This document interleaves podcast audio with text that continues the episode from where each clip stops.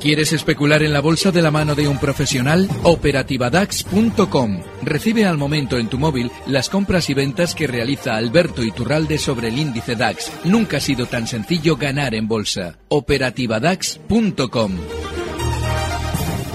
Alberto Iturralde, analista independiente y colaborador de díasdebolsa.com. Muy buenos días. Muy buenos días, Ana. Estamos pendientes de los mercados, de las materias primas. Me llegaba una consulta cuando terminamos el anterior espacio de análisis la pasada semana preguntándome por el crudo. No quería dejarlo pasar eh, por las caídas que estábamos viendo las últimas semanas. Nos preguntaban eh, si era momento de ponerse bajistas en el crudo o esperar a, nuevos rebotes para tomar posiciones. Eh, esperar nuevos rebotes para poner abrir posiciones bajistas sería entonces son las mismas alternativas las que, las que comentas. Pues podría ser, porque seguramente va a continuar la baja durante estos meses. Fíjate, eh, ha estado durante los últimos tres años, cada vez que llegaba a zonas de 107, generábamos una guerra, un conflicto en Oriente Medio, y veíamos que todo el mundo apostaba al alza por el crudo, habría posiciones alcistas, ya fuera comprando barriles, ya fuera abriendo largos en contratos de futuro, y sin embargo el petróleo frenaba las subidas para luego descender. Había una colocación masiva de barriles de petróleo en toda esa zona, en 107. Y lo más normal es que ahora descienda durante bastante tiempo. Ahora bien, a la hora de abrir posiciones bajistas, más bien aprovecharía subidas eh, que abrirlas tal cual, porque si abrimos un gráfico de ese movimiento de techo, veremos que también es un movimiento lateral, es decir, tiene una parte inferior que justo coincide con el punto en el que está ahora mismo el petróleo, es decir, 76. Con lo cual, ahora no nos debe extrañar incluso ver algún rebote por sobreventa y desde luego que si tiramos durante estos meses que rebota hasta zonas de 86, eh, lo más lógico es que ahí frene subidas y descienda de nuevo inicialmente hasta niveles 73 pero sí, bajistas sí, y bastante además. bajistas y bastante bajistas. María de Logroño nos preguntaba también a, través de redacción arroba ondainversión.com si es momento de, mirar a la, a la, gran banca o a la banca mediana de cara a la última parte del año. Lo dice por el tema de los test de estrés. No, precisamente por eso. De hecho, hay un implicado en la, en la bueno, en, el, en los test de estrés que además ha tenido eh, un comportamiento muy sospechoso. Y es CaixaBank, lo cito porque también es de esa, de esa banca mediana. Eh, todos los bancos, incluidos los, medianos, eh, han hecho de las suyas durante estos días con aquello de los test de estrés, publicando, lógicamente, publicándose unos resultados positivos en torno a todos ellos y, sin embargo, todos recortando según conocíamos que estaban muy sanos en teoría. Así es que Ahora mismo lo que debemos hacer es apuntar que eh, seguramente nos han engañado, nos han intentado engañar, colocando gran cantidad de títulos después de esos test de y lo más normal también es que veamos, bueno, pues seguramente a todos los bancos recordar durante más tiempo. No hay que estar ni el Sabadell, ni CaixaBank, ni Bank Inter, ni Bankia, eh, ni, ni el caso de em, espera un poquito que lo tengo aquí, ni Bankia y ninguno de los que ahora mismo son banca mediana, incluidos los grandes también. También me preguntaba Ricardo de Madrid, también a través del, del correo, por Repsol, precisamente publicaba resultados la pasada semana, si eh, la debía mantener en cartera, ¿la tiene comprada? Pues yo creo que no, yo creo que no debe mantenerla, porque además de publicar resultados, veíamos a Brufao eh, hace un par de semanas ya descubriendo pozos de petróleo. Y es que eh, una vez que Repsol había llegado a descender a esas zonas de 15-80, iniciaba un rebote que le ha llevado a esas zonas de 18. Ahí, en toda esa zona, 17-50-18, ahí se descubrían pozos de petróleo, ahí se publicaban fenomenales resultados. Y ahí seguramente lo que están haciendo desde Repsol es repartir títulos a los pequeños inversores que entran con, eh, bueno, pues con el acicate de estas noticias positivas en torno a la compañía. Yo creo que no hay que estar en Repsol alcistas y de hecho eh, en, algún, en alguna intervención he propuesto cortos, es decir, una operación en el lado bajista se puede abrir si vemos a Repsol durante estos días en zonas de 18, el estado estaría en 18.50 y el objetivo bajista en zonas de 15.80. 15,80 entonces para Repsol. Eh, me gustaría preguntarle, Alberto, también cómo está viendo eh, la situación técnica de los mercados. ¿Si ha variado algo en las últimas semanas o los últimos días?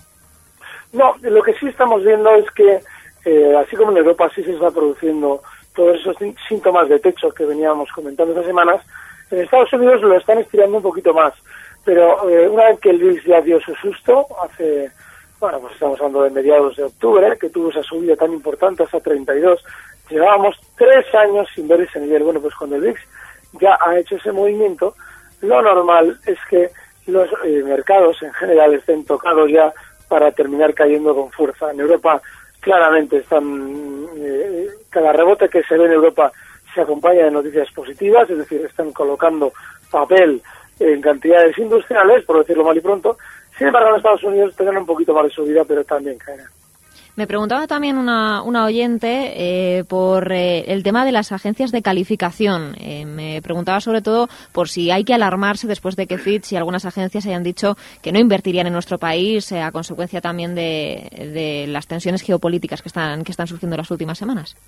Bueno, eso es el martes. Luego vamos el miércoles y dicen lo contrario. Y el jueves al revés. Depende de quién les pague el informe. Entonces, no, no, no solamente no haría caso, sino que más bien haría todo lo contrario. Cuando una agencia nos eh, baja la calificación de un determinado activo, cotizado en bolsa, claro, lo que nos está queriendo decir es que algún cliente suyo quiere comprar ese activo y como no salen títulos al mercado y el valor apenas desciende, pues lógicamente hay que dar una razón para que la gente venda. Y cuando le suben la calificación y nos dan un triple A positivo a determinado activo, sucede otro tanto de lo mismo. Para que se hagan una idea, durante el año 2007, cuando el mercado se iba a desplomar eh, desde los 16.000 puntos hasta lo que, bueno, años después fueron los 6.000 puntos, bueno, pues eh, las agencias de calificación nos estaban valorando con triple A positivo absolutamente cualquier activo que hubiera en el mercado español. Es decir, todos los cuidadores le estaban dando dinero a las agencias de calificación para que dijeran que éramos todos muy guapos en España, es decir, las BBV, las Santander, las Telefónicas, todo lo que era renta variable española era maravillosa, con el fin de ellos poder venderlo. Lógicamente los pequeños inversores creyeron esas calificaciones, bueno, creyeron esas calificaciones y la propaganda global que se hizo positiva del mercado, y a partir de ahí entraron compradores en precios que se ha tardado mucho tiempo en ver cuando se ha vuelto a ver. Es decir, Santanderes en zona de 8 se han, se han vuelto a ver siete años después. Telefónicas en los niveles de entonces no se han vuelto a ver. BBVs en los niveles de entonces tampoco se han vuelto a ver. Y Verdela en los niveles de entonces otro tanto de lo mismo. Con lo cual, no hay que confiar lo más mínimo en unas, en unas agencias de calificación que trabajan a la voz de su amo pues esa recomendación también eh, sobre las agencias de calificación. Nos acaba de llegar una consulta de Sonia de Coruña. Dice que tiene dos títulos comprados y que no sabe muy bien qué hacer con ellos. Tiene Gamesa comprado a 7,97. Si mantiene o deshace posiciones. Bueno, está justo ahí. Está en 7,99 ahora mismo. Yo, yo sí desharía, pero no porque esté mal. Seguramente va a tener más rebote y no nos debe extrañar ver a Gamesa hasta en niveles de 8.25 de nuevo. Lo arrozaba la semana pasada y seguramente los vamos a volver a ver. Pero yo no estaría. La mesa ha distribuido títulos de una manera espectacular en zona de 9.90. Lo ha hecho durante el verano, ha aprovechado cualquier cosa que se le ocurría para estar o intentar estar en la palestra de la información positiva para poder vender desde dentro. Y de hecho, fíjate, la caída ha sido desde 9.90 hasta llegar a marcar unos 6,47. Estamos hablando de que en dos meses ha llegado a recortar un 35%. Bueno, pues una vez que se ha realizado ese, ese golpe bajista es normal rebotar, que es lo que estamos haciendo ahora. Pero ¿hasta dónde va a ser? Pues puede ser que de nuevo 8,25. Pero lo normal también es que una vez que alcance esa resistencia, pues vaya frenándose y vuelva de nuevo a esas andadas bajistas. Con lo cual yo no estaría ya en la mesa deshacer posiciones en Gamesa. También preguntaba por, por Vivendi, en concreto compradas a 19.84. Dice que ella espera rebotes, pero que no sabe si aguantar o, usted ve que pudiera darse un giro a la baja. Les vamos a pedir deberes a todos los oyentes cuando nos pregunten por un valor de, estos eh, europeos, que no es de los habituales españoles o incluso de los grandes americanos, les vamos a pedir la razón por la que han comprado ese valor. Esperaba un rebote, lo ha tenido. De hecho, fíjate, lo ha tenido desde zonas de 17.30 hasta los 19.88 donde está ahora mismo. Y lo ha hecho ni más ni menos que en tres semanas. Vale, eh, ese rebote seguramente va a tender a frenar y a finalizar a partir del 2014. Es decir, todavía le quedaría un 2% de subida. A partir del 2014 verá que está más lateral. Si abre un gráfico desde 2009 verá que ha habido una grandísima resistencia en zonas de 2050, 2060, con lo cual, si ya se va frenando en esa zona, yo liquidaría y desde luego que la operación, si se ha hecho estas semanas, está fenomenal. Tenemos también a Carlos desde Palencia preguntando por BASF. Dice que la compró a 70.19, que no puso stop y que ve que está en caída libre. que ¿Qué hace? Si espera rebote o también eh, ya deshace, aunque con bastante pérdida. Bueno, BASF es un valor eh, que había sido de los siempre alcistas. De la mano de BBV en el mercado alemán subía, subía y subía, con Bayer también, y era una gloria.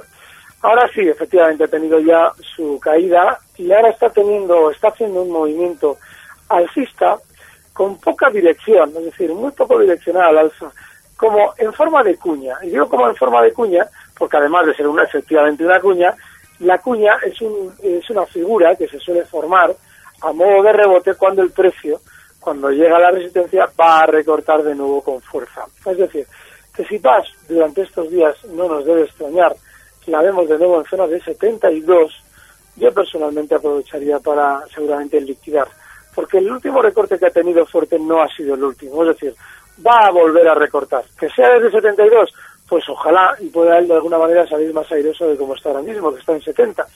Pero desde luego que sí tiene pinta de volver a recortar. También me preguntaban por niveles a vigilar dentro de Wall Street, si podemos dar niveles para los índices. Pues difícilmente. Solamente casi eh, tenemos un nivel claro, o relativamente claro, en el caso del Nasdaq, porque si abrimos el gráfico histórico, veremos que efectivamente en, zonas donde está ahora mismo, en esos 4.175, eh, ahí tenía en ese momento una resistencia. Eh, seguramente lo veremos durante estos días, pues llegar a estas zonas no nos debe extrañar hasta zonas de 4.220. Ahí tiene otra posible zona de parada. Pero es un índice que ahora mismo, en contra de lo que yo esperaba, porque yo no esperaba que hiciera de nuevo nuevos máximos, pues está muy alcista. Eh, ojo por la, visión de ese techo que hemos comentado antes, que es muy probable, pero todavía no hay nada que efectivamente lo confirme. El, el caso del Dow Jones. Dow Jones no nos debería incluso extrañar que lleve eh, un 2% más a esas zonas de 17.800, 17.900. Bueno, eh, esa es la siguiente zona de resistencia. Pero bueno, una vez que el, el VIX ya ha tenido ese golpe, ese primer golpe bajista, estamos en precario, incluidos los americanos. Es decir, en cualquier momento se nos van a girar a la baja con nosotros dentro. Lo de los stocks es vital. Y el caso del el SP500, que está un poquito más remolón, pues seguramente en los 2055 van a servir de resistencia en los próximos días. Estábamos dibujando un poco el contexto de Wall Street porque tenemos una pregunta de Tony desde Gran Canaria que pregunta precisamente por dos valores. El primero de ellos es Merck, dice que lo ve muy lateral, que está un poco aburrido de este título, que lo compró a 58,7, que también está pensando salir. ¿Qué haría usted? Pues no lo tengo, no lo tengo. Sí, Merck, sí, aquí lo tengo. Bueno, eh, Merck tiene una clarísima resistencia en un hueco que marcaba eh, justo a finales de octubre. Esa perdón, ese soporte, soporte no resistencia, eh, porque está por debajo del precio, está justo en 57,29. Vale, pues ya nos está dando la estrategia clara de soporte, porque ayer, durante la sesión de, del mercado americano, vimos cómo Merck eh, rebotaba con mucha fuerza para cerrar en esos 58,80 le ha costado, le ha costado alcanzar al alza la zona 60,22 estas semanas y de hecho esa zona 60,22 ha frenado subidas. Con todo eso en el cóctel lo que tenemos que plantearnos es que una vuelta al 60,20 es para salir porque bueno, la compra que él tiene está muy cerquita del soporte, con lo cual antes de salir lo comido por lo servido, vendemos en la resistencia que es 60,20 y bueno, de alguna manera salimos airosos. Tony está muy contento, sin embargo, con Home Depot. Dice que la compró a 97,68, que ya va con ganancias, pero que está aguantando porque espera que siga subiendo. ¿Qué, piensa usted? Pues que no, sea, no, va desencaminado en el plano técnico. Es decir, eh, es un valor, fíjate, de hecho, eh, es uno de esos precios que técnicamente ahora mismo, con, con el manual en la mano, está alcista y está para seguramente desde los 98,16, donde está ahora mismo, llegar a estas zonas de 101,50. Ahí verá que se va entreteniendo y tendrá que volver a hacer un planteamiento, tendrá que volver a replantearse si estar dentro del valor. Yo si Home Depot, eh, tuviera una parada en esa zona 101.50, que seguramente la va a tener, me plantearía una salida, pero es una fenomenal operación, muy buena. 101,50 entonces a vigilar dentro de Home Depot para Tony. Y me queda preguntarle, Alberto, cómo cada semana, por cómo va el DAX. Pues fenomenal. Después de que en verano nos diera toda la guerra que pudo y más, ahora mismo ya la tenemos un poquito cogido por la mano y lo estamos llevando como en un rail. Así es que muy bien, esta semana hemos eh, conseguido aprovechar claramente esa zona, ese movimiento alcista. Y bueno, pues eh, el mes pasado fueron 224 puntos. No sé cómo cuántos vamos ahora, vamos creo que 150 pero desde luego que este mes estoy, también muy contento. Creo que eh, los nubarrones los hemos ido dejando atrás. Así es que nada, si alguien de alguna manera quiere eh, recibir esos SMS puntuales sobre lo que las operaciones que yo voy haciendo en el DAX, pues nada, que se meta en operativadax.com y ahí irá viendo un poquito pues los, todos los detalles para solicitar esa operativa. Pues operativadax.com, veo que ustedes han sacado bien el paraguas para capear los nubarrones con el DAX. Eso está, eso está muy bien. Es una cuestión, es cuestión de volatilidad, ¿eh? porque ya muchas veces no es cuestión de si sube o si baja. Es una cuestión de si entiendes las subidas y las bajadas, que es lo que nos había pasado en, verano, que yo estaba un poquito desorientado con, ese movimiento lateral que había protagonizado el DAX. Y sin embargo, pues mira, yo estaba de nuevo otra vez en el, en el, en el rail. Pues nos quedamos con, con, esa buena operativa y con, por lo menos, de todas las consultas, la de Home Depot eh, ha pasado un poco el filtro. Así que, Alberto, seguimos dando sí, porque está todo muy mal, ¿eh? No te creas. Y, sin embargo, ese valor está, está fenomenal. Me alegro mucho de que estén dentro. Pues eh, el próximo martes seguimos dando respuestas, ¿de acuerdo? Un fuerte abrazo, Ana. Buena semana. Hasta el martes. Recibe al momento las operaciones de Alberto Iturralde vía SMS en tu móvil. Operativa DAX.com.